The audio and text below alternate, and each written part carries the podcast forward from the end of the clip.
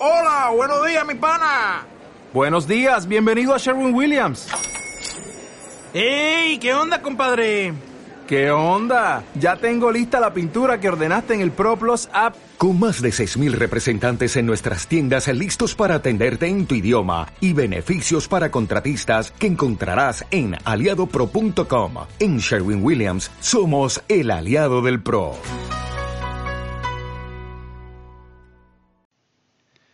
Este programa es presentado por www.elcaminoacasa.net. Hola amigos y bienvenidos a un nuevo episodio de La Quinta Columna. Hoy en nuestro episodio número 4 vamos a comenzar con un tema que ha sido el gran misterio de la humanidad desde el principio de los tiempos. Aquello que está ligado a un temor primigenio, a un temor que va más allá de la noche de los tiempos, que está ligado al temor más oscuro, más apegado a nuestra propia especie y que nos ha llevado a una búsqueda incansable por desvelar los grandes misterios de la humanidad.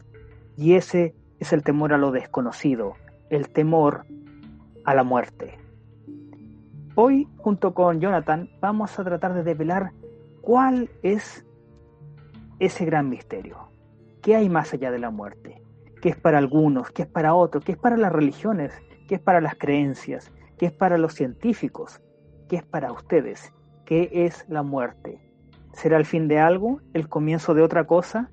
¿O simplemente el despertar a algo que está mucho más allá de nuestra propia comprensión? Bienvenido Jonathan a este nuevo episodio de la quinta columna. Eh, ¿Qué me puedes decir tú sobre el tema que nos, convoca en esta noche? Muchas gracias Miguel por la presentación y bueno, comenzaremos hablando sobre este apasionante tema y también misterioso tema que es la muerte.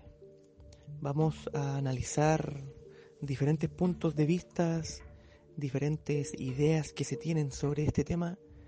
Y para mí yo primeramente te podría decir que hay que abordar este tema primero obviamente por el tema de lo que hablan las grandes religiones sobre un cielo, un infierno, un purgatorio,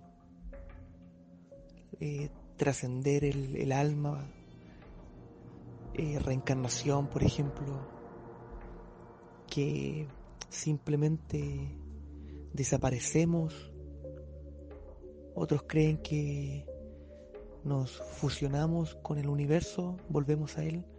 Hay diferentes puntos de vista. Eh, desde la física cuántica, estas últimas décadas, se habla mucho sobre, sobre este tema de la muerte, sobre cómo puede ser este proceso mirado desde la física no tanto de la, del punto de vista religioso. Pero hay que ir paso a paso.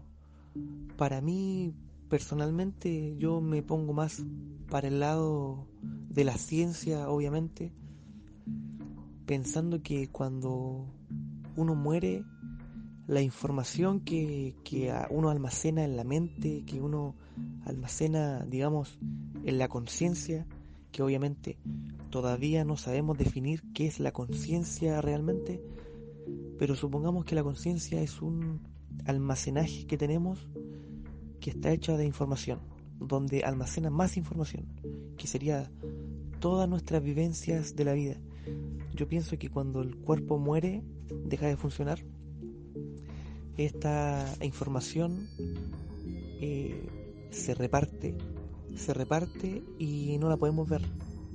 Porque quizás vibra en otro rango de frecuencia que nuestros ojos no están preparados para ver y también no tenemos eh, máquinas, no tenemos eh, instrumentos para poder medir hacia dónde va esta información, pero de que se reparte o de que digamos vuelve al universo, yo creo que por ahí irían los puntos de este, de este tema.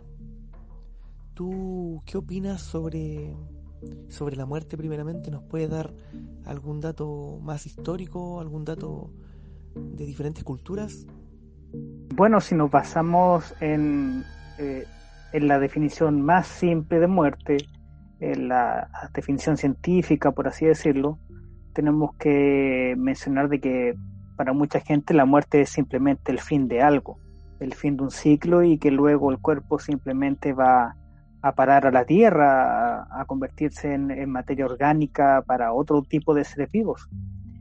Pero si nos apegamos un poco a lo que son, por ejemplo, las creencias eh, antiguas, las religiones, eh, por ejemplo, para Egipto, para Egipto la muerte simplemente no existía, no existía una palabra para la muerte. Lo que existía era una especie de traspaso, una especie de viaje hacia otro mundo. Y, ahí hablaban también sobre el paso por el inframundo. Eh, eso también es muy interesante, ya que para la mayoría de los pueblos que llegaron a formarse o convertirse en civilizaciones, existía un inframundo, pero no era un infierno. Ya, de hecho, más adelante vamos a hablar un poco sobre el concepto de infierno, sino que era más bien una especie de pasaje hacia otro lugar más. Ni siquiera era algo tan negativo, sino que era un lugar, un lugar de paso, donde hasta cierto punto ibas a ser juzgado por tus acciones del pasado y luego iban a decidir si, por ejemplo, en el caso de los egipcios, o, o pasar a la eternidad, a otra especie de, podríamos decir que dimensión, otro tipo de vida, o simplemente si vas a quedar en el olvido. Y de hecho la palabra olvido es muy importante, ya que esa es la muerte real para mí, eh, que tú eh, te olvides de alguien, que tú seas olvidado. Y de hecho esa es la gran razón de por qué todo ser humano busca dejar una huella, ya sea a través de sus actos, a través de la historia o incluso a través de familia, dejando descendencia, ya que nuestra naturaleza más primigenia es tratar de dejar algo en el mundo. Y eso es a través de, como dije, la descendencia o de un acto que pasa a través del tiempo. Ahora, si nos apegamos también a lo que es la mitología griega, a la mitología romana, a la mitología incluso de eh, Centroamérica, estamos hablando prácticamente de lo mismo, de una especie de inframundo que es un pasaje transitorio hacia un mundo que va más allá o simplemente el olvido. Si quieren, más adelante hablamos de lo que es el término del infierno, que es tan usado hoy en día por algunas religiones y que en realidad no tiene ningún sentido y prácticamente el infierno no existe ni siquiera en la Biblia. Pero también es un tema para ir tratando poco a poco. También hay que tocar el tema eh, desde el punto de vista científico, como te dije anteriormente, y yo creo que uno de los, de los más grandes experimentos que se han hecho para saber qué es la muerte y qué pasa con la conciencia, eh, lo realizó un científico que se llama Roger Penrose junto a uno que se llama Smart Hammeroff. Penrose es súper eh, famoso porque escribió libros con Stephen Hawking, eh, el, señor de que hablaba sobre los agujeros negros para el que no lo conozca. Eh, ellos, bueno, hicieron muchos experimentos, muchos, eh, sacaron eh, teoría, hipótesis, bueno, para no contar al detalle de lo que se trata, pero en resumidas cuentas, se trataba de averiguar qué es la conciencia en la persona, en el ser humano, y qué es lo que pasa con esta conciencia cuando la persona fallece y ellos llegaron a la conclusión de que la conciencia son vibraciones de información que se almacenan en nuestra neurona, en nuestro cerebro. Y hay unas estructuras llamadas microtúbulos donde almacenan esta información. Pero dicen que cuando la persona fallece, esta información dentro de estos microtúbulos no puede desaparecer y como, bueno, como uno de los principios de la ciencia, de la física, digamos, la energía no muere, la energía solo se puede transformar. Yo pienso que es lo mismo, e-, ellos llegaron a esa conclusión, la energía que sería la conciencia, no puede morir, simplemente se tiene que transformar, tiene que, digamos, subir de nivel, se tiene que convertir en algo más.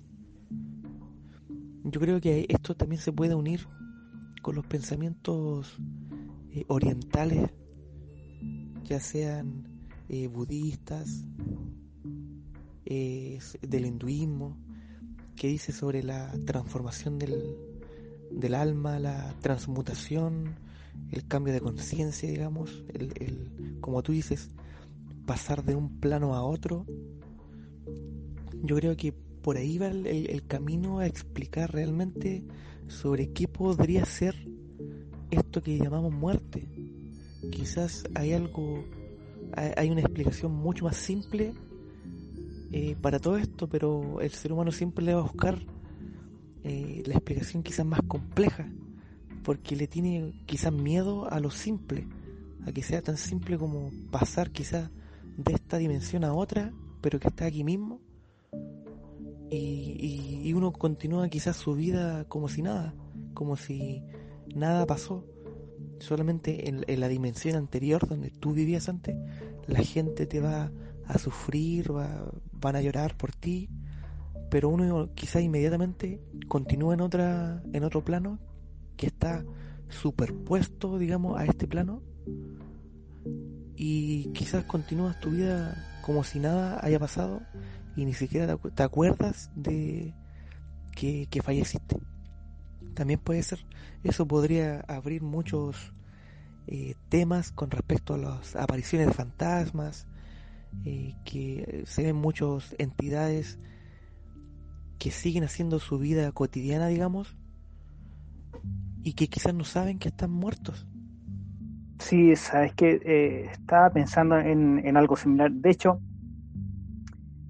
antes, de plantearlo, hay que tomar en cuenta una ironía muy grande que, tenemos como nuestra especie, porque al fin y al cabo, el gran misterio de toda nuestra existencia, que es la muerte, eh, es lo más seguro que tenemos. Porque ya yo puedo decir, ahora estoy vivo, pero puede que en cinco minutos me dé un paro cardíaco y me muera. O puede que yo diga, bueno, nunca voy a triunfar en la vida y resulta que mañana pasa algo y triunfo. O puede que no. Prácticamente nada es seguro en la vida excepto la muerte. Lo único seguro que tenemos es la mismísima muerte y aún así es el gran misterio de nuestra existencia. ¿ya? Ahora, si tomamos en cuenta el tema del miedo, podemos decir de que el miedo fue implantado por parte de, las religiones monoteístas. Y me refiero a monoteístas para no solamente echarle la culpa al, al cristianismo, sino que hay otras religiones monoteístas que que también utilizan el tema del miedo para poder controlar y dominar a la gente. O sea, si tú no haces lo que yo te digo, eh, simplemente te vas a ir a un infierno, un calvario eterno, no te vas a ir a un paraíso, ¿ya? El ser humano como especie animal funciona mucho con el tema del castigo y la recompensa. Es por eso que también en algunos casos, después de la muerte, existe el mito de que va a haber un paraíso eterno, ¿cierto? Por ejemplo, los pueblos que empiezan a, realizar atentados terroristas es porque ellos creen que al otro lado los va a esperar un gran palacio con un montón de vírgenes esperándolos para disfrutar eternamente con él. Entonces eso también eh, podemos vincularlo al temor a la, muerte. Eh, pero si nos apegamos un poco más a lo que son las religiones más antiguas, más primitivas, podemos decir de que, como en el caso de Egipto, la muerte no existe o lo veían como un paso a algo más o un ciclo interminable. Por ejemplo, los celtas tenían una costumbre, cuando nacía un niño lloraban y cuando moría una persona celebraban, porque decían de que cuando el anciano muere va a renacer en un niño. En cambio, cuando nacía un niño, ellos sabían de que alguien había muerto eh, en otra familia. Era, era un tema de empatía increíblemente, ¿ya? Con pueblos que eran considerados salvajes y que ellos, de, ellos pensaban más en el vecino, en el amigo, que en ellos mismos. ¿ya? Eh, también hablábamos, por ejemplo, en el caso del Ragnarok vikingo, que ellos hablan sobre una batalla final contra los mejores héroes de la historia y contra fuerzas malignas, pero aún así, al terminar el Ragnarok, hablaban de, de, que había un renacer, de que la humanidad volvía a nacer nuevamente desde las cenizas del árbol Yggdrasil. O sea, para los pueblos más antiguos la muerte en sí no era un castigo, no era un calvario, a excepción de muy pocas culturas, sino que más bien el miedo estaba inculcado o sigue siendo inculcado por parte de las religiones monoteístas, lamentablemente.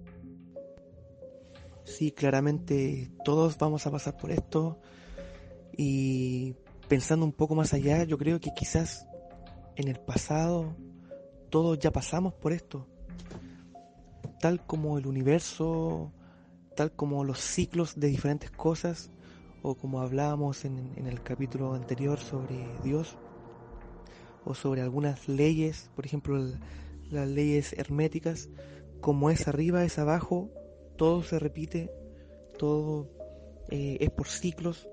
Yo creo que el tema de la muerte también se puede ver con ese prisma. Por ejemplo, viéndolo desde el punto de vista de la reencarnación o de que la energía que, con, que en un momento eh, eh, estuvo eh, dentro de ti, digamos, tu conciencia, en algún momento tiene que salir de ti y quizás convertirse en otra cosa.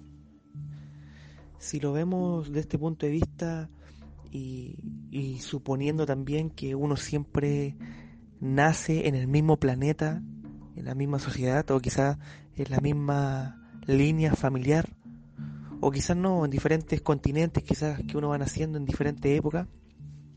Quizás nosotros en este momento estamos viviendo la vida número 200, quizás la, vida número 300. Hemos vivido 300 vidas, sea, 299 vidas hacia atrás, por ejemplo, y la de ahora es la número 300, pero no tenemos recuerdos de, de esas vidas. Quizás, eh, bueno, hay muchos casos de eh, regresiones que la gente supuestamente puede recordar lo que, lo que era en su vida anterior o lo que le pasó, cómo murió y ciertos traumas uno se supone que los va heredando en la siguiente vida o también podríamos verlo por el tema de que uno va pagando ciertas cosas que hizo en una vida anterior, que los budistas esto lo llaman karma, que si en una vida anterior, por ejemplo, hiciste esto o esto otro, fuiste alguien malo, no, quizás no lo pagues, quizás no lo pagaste en esa vida, sino que moriste, pero en esta otra nueva vida lo vas a pagar. Quizá eso, si es que fuera real, no lo sabemos, podría explicar muchas cosas yo sé que lo que voy a decir ahora puede sonar un poco brusco, pero no sabemos si puede ser verdad o no. Por ejemplo, eh, siempre he escuchado y yo mismo lo he dicho, ¿por qué siempre le pasan cosas malas a la gente buena? Quizás puede ser que en, en una vida anterior cometieron cierto tipo de cosas, ciertas acciones y que no fueron eh, pagadas, digamos, en ese plano, en esa existencia, y que nuestra en esta nueva vida que tienen nacen como personas comunes y corrientes, quizá en una buena familia, y de repente les sucede algo que les cambia la vida, o simplemente mueren. Y uno dice, ¿por qué si era tan joven o por qué si era tan bueno? Pero quizás está pagando algo eh, que cometió a lo mejor en la vida anterior o en tres vidas anteriores, no lo sabemos. Pero esto también implica quizás un ser superior también que esté guiando esto. O quizás no una ley universal donde uno mismo se causa el mismo daño a sí mismo. No lo sabemos. Pero mm, sé que esto suena muy rudo, muy cruel. Pero no hay forma de poder comprobar esto. Y todo esto viene de la mano con el tema de la muerte. Bueno, sí, claro, pero ahí tendríamos que primero que nada eh, entrar a comprobar si las teorías antiguas o las creencias de algunos pueblos o teorías actuales sobre eh, la reencarnación son reales o no, la cual en mi opinión es muy difícil o prácticamente imposible saber si es así o no. ya que eh, nadie ha, muerto y ha vuelto a la vida, a excepción de unas cuantas personas que han muerto un par de segundos y luego eh, cuentan que vieron algo, pero ese algo puede ser también una reacción química del cerebro ante la falta de oxígeno, o sea, eh, también entramos a, a, dudar, a pensar en si realmente la reencarnación existe propiamente tal como, como, como se cree, ¿ya? Eh, pero también tenemos que tomar en cuenta de que em, por algún motivo nuestros pueblos más antiguos pasaron tantos siglos sin creer en un, en un final de algo, en la muerte propiamente tal. Ellos creían que era un ciclo de eterno retorno, ¿ya?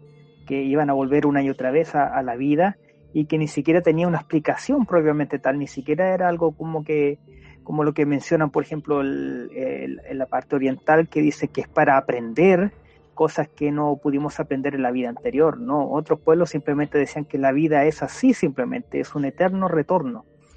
Y también tendríamos que empezar a entender o a buscar la respuesta de qué es la conciencia, porque en sí, por ejemplo, si yo les pregunto a todas las personas que están ahí, y ojalá me lo puedan escribir ahí en comentarios, eh, ¿dónde está la conciencia? ¿Dónde está el alma? ¿Dónde está el espíritu? ¿Está en el corazón? ¿Está en el cerebro? ¿Dónde está realmente nuestra conciencia o nuestra energía propiamente tal? Porque se ha descubierto, por ejemplo, de que el cerebro no es más que un músculo que recibe ciertos impulsos eléctricos. Por lo tanto, no se conoce muy bien. Eh, tomemos en cuenta de que se desconoce casi el 90% del funcionamiento del cerebro y, el otro 10% que supuestamente conocemos no son más que suposiciones. Creemos que funciona así. Por lo tanto, ¿dónde está realmente la conciencia? ¿Dónde está el espíritu? ¿Dónde está el alma? Por favor, respondan eso ahí en comentarios. Y, yo creo que se va a iniciar una buena conversación así. Y también eh, lo otro es eh, comenzar a analizar la, la situación propiamente tal de la muerte como como lo que consideran algunos pueblos, quizás sea simplemente el, castigo a algo, porque realmente no sabemos lo que hay más allá. Eh, y por algo el ser humano le tiene tanto miedo a esa muerte, aunque también podríamos agregar que puede ser el miedo a lo desconocido, que es el mayor de nuestros temores, el miedo a que no sabemos qué hay más allá. Y eso también nos ha impulsado a desarrollar tanto las ciencias para descubrir qué es eso. ¿Ya? Pero básicamente no sabemos qué es la muerte, qué hay más allá.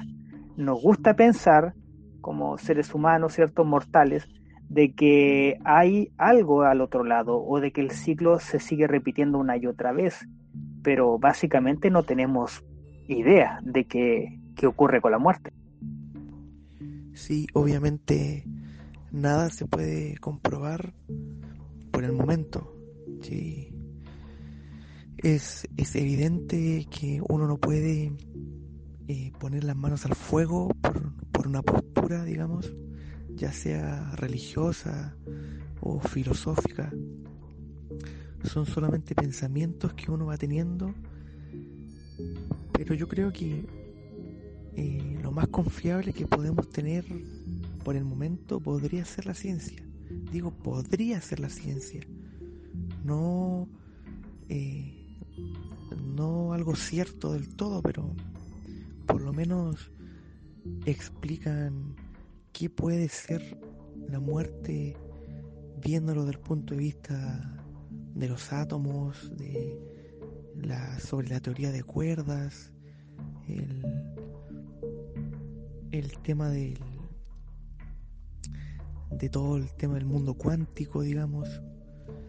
Entonces pienso que eso podría dar una, gran respuesta, pero lo cual no invalida del todo, tal como tú dices, que eh, grandes culturas a lo largo de los siglos han tenido un pensamiento y han vivido con eso eh, casi a la perfección. Como por ejemplo eh, que crean que sus familiares van a volver o que forman parte de la tierra o que los van a acompañar para siempre o que los van a venir a visitar por lo menos una vez al año, como es la cultura en México, en el Día de los Muertos.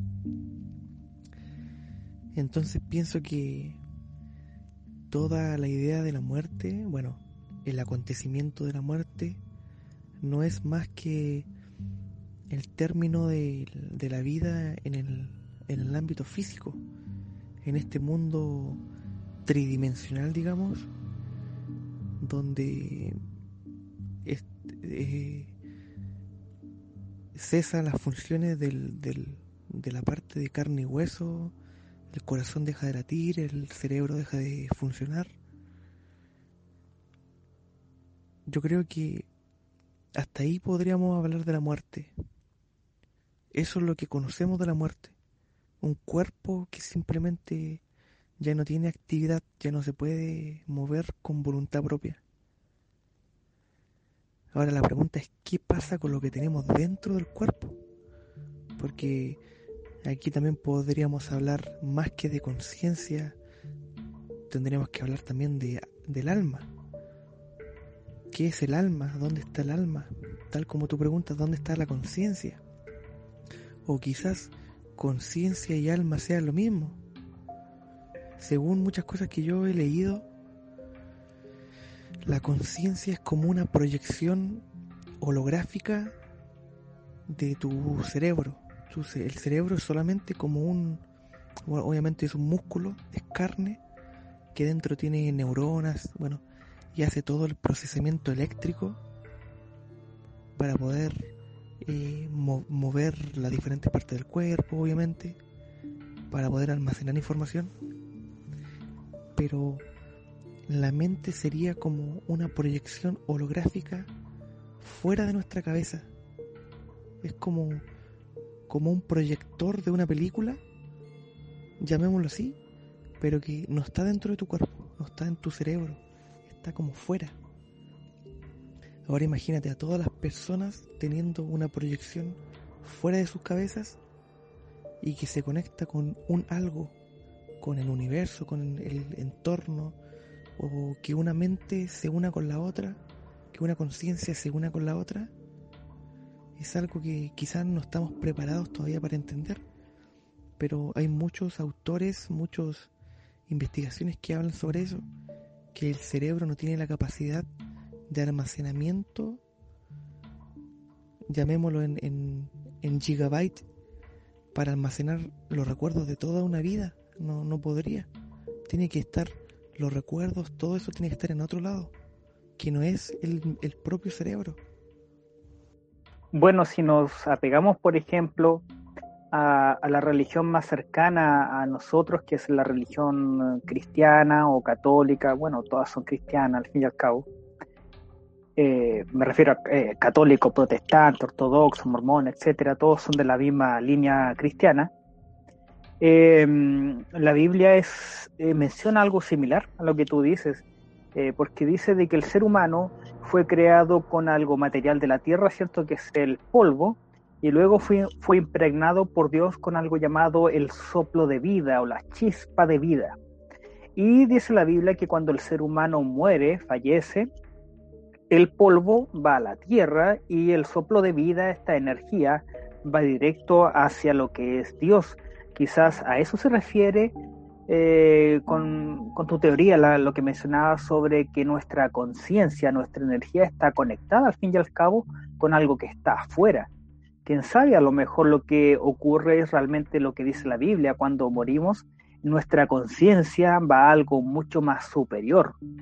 También me hace bastante ruido la teoría que escuché hace un tiempo de, de unos investigadores que decían que, en realidad nosotros somos un Dios que juega a ser muchos, un Dios que se borró la mente a sí mismo para tener una experiencia y se dividió en seres más inferiores para adquirir cierto conocimiento. Y ese conocimiento después va a volver a él a modo de una mente colmena, por así decirlo, en una conciencia superior que está afuera en algún lado.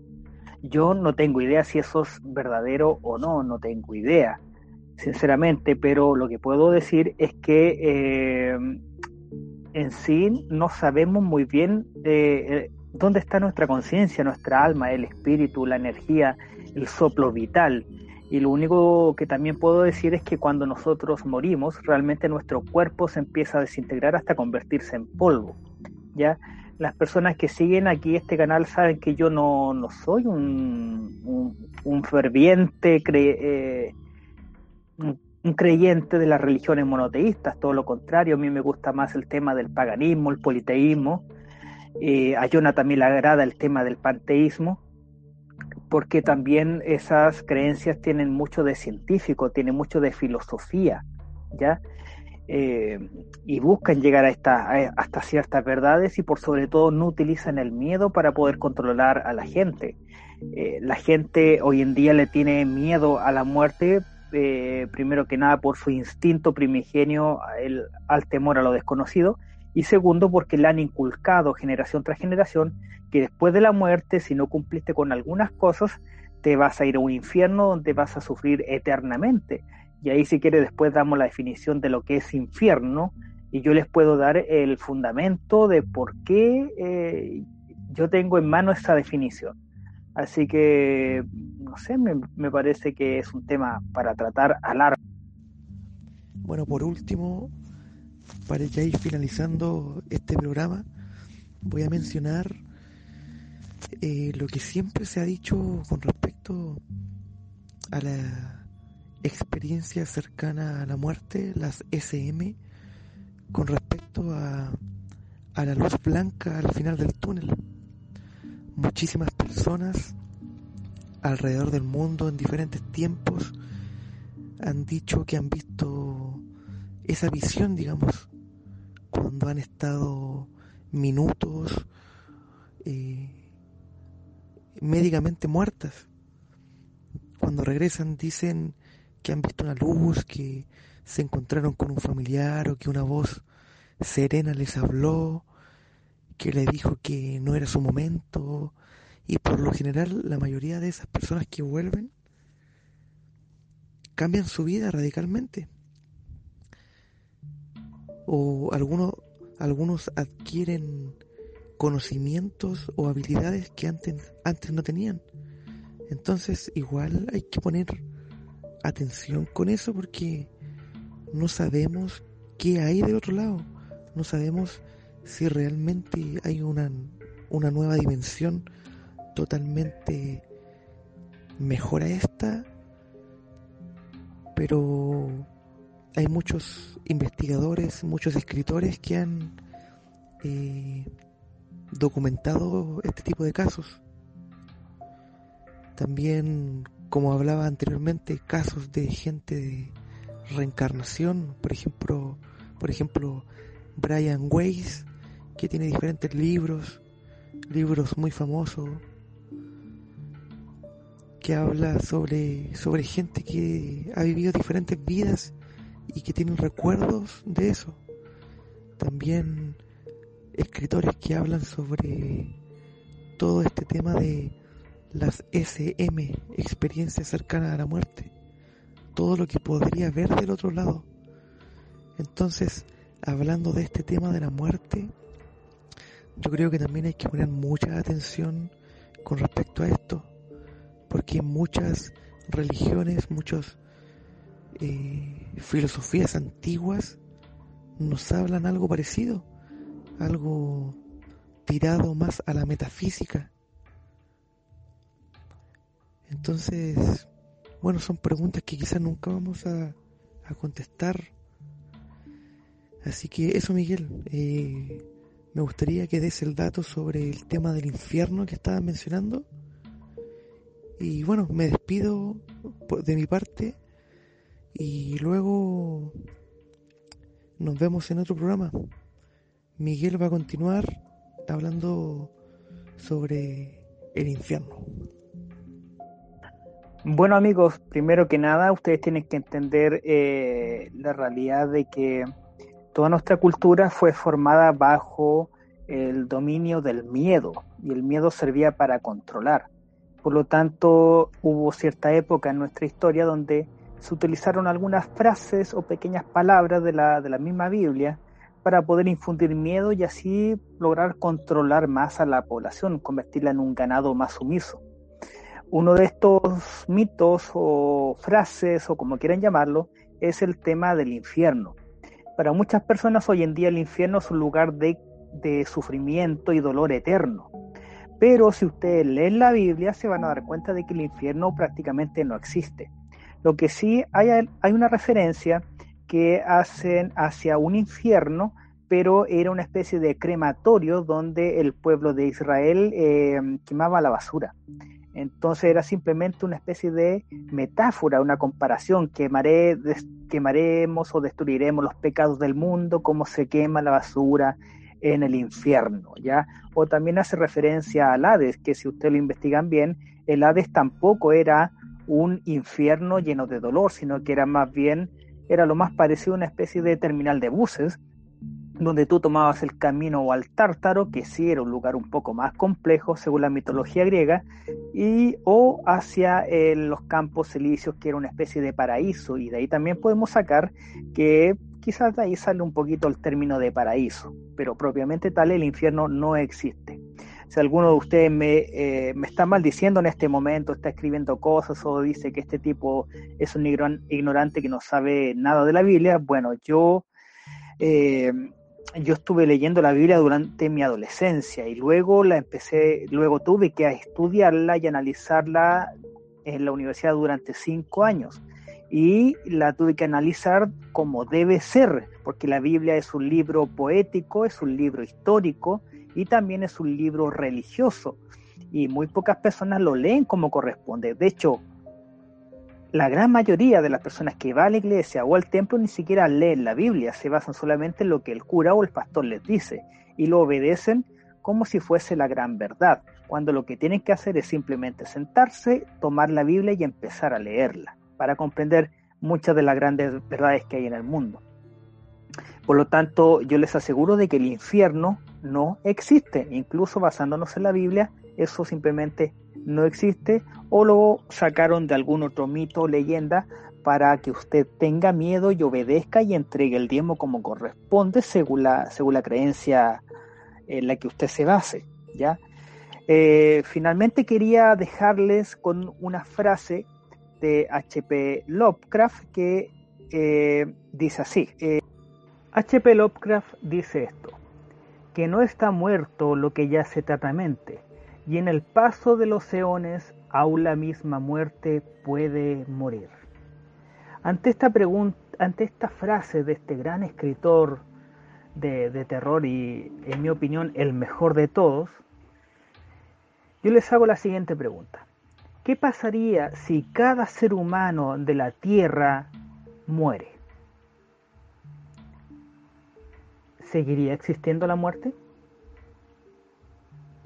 ¿Cómo podría existir algo de lo cual ya simplemente no tenemos conciencia? ¿Existe realmente la muerte? ¿O es simplemente al paso, es el paso a algo más? Yo al igual que Jonathan, creo de que hay algo más allá de, de esta vida, hay algo que no sé cómo llamarlo, si paraíso, o simplemente otra dimensión alterna, o si nuestra conciencia va hacia algo superior. No tengo idea de eso ya porque yo no he muerto y no he vuelto del otro lado. Pero de lo que sí me debería estar seguro de que no es nada malo. ¿ya? Y quizás como una forma de, de analizar un pensamiento, podríamos decir de que la muerte en realidad es el olvido ya el olvidarte de una persona. Porque muchas veces ustedes pierden familiares, pierden personas, fallecen, ¿cierto?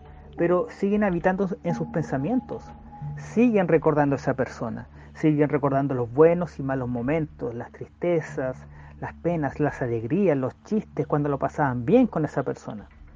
Eso es la eternidad.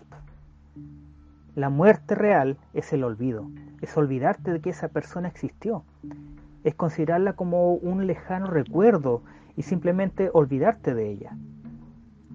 Y en mi opinión personal creo que deberíamos aprender un poco más de la muerte y valorar así la vida misma.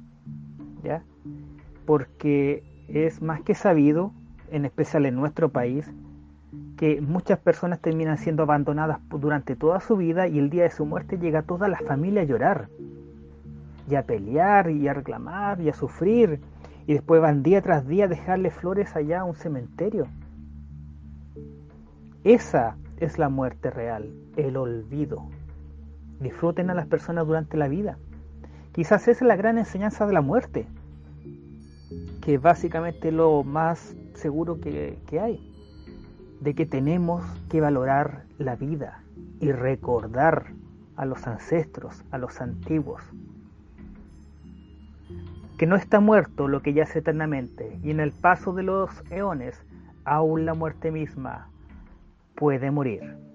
Mis amigos, les agradezco por estar aquí presente nuevamente en este cuarto capítulo de la quinta columna. Los invito a dar un like ahí a nuestro video para que este tipo de material pueda llegar a muchas más personas. Si quieren pueden compartirlo en sus redes sociales. Recuerden que también está el Facebook, el Instagram de la quinta columna y también el ebooks. También hacemos un gran saludo ahí a, Rolo, nuestro amigo de elcaminocasa.net, que también empezó a transmitir eh, nuestros programas en su gran página web, la cual les recomiendo mucho a todos. Así que mm, les dejo esta pequeña pregunta, esta pequeña tarea. ¿Existe realmente la muerte? ¿Sí o no? Colóquenlo ahí en comentarios y también si ustedes quieren dejar un tema de conversación para Jonathan y para mí, para los siguientes programas, por favor no duden en colocarlo ahí abajo. Y por supuesto las críticas siempre van a ser muy bien recibidas en todos nuestros programas. Sin más nada que decir, me despido junto con Jonathan y les deseo mucho éxito en sus vidas y también, ¿por qué no?, en la muerte. Hasta pronto. Muerte.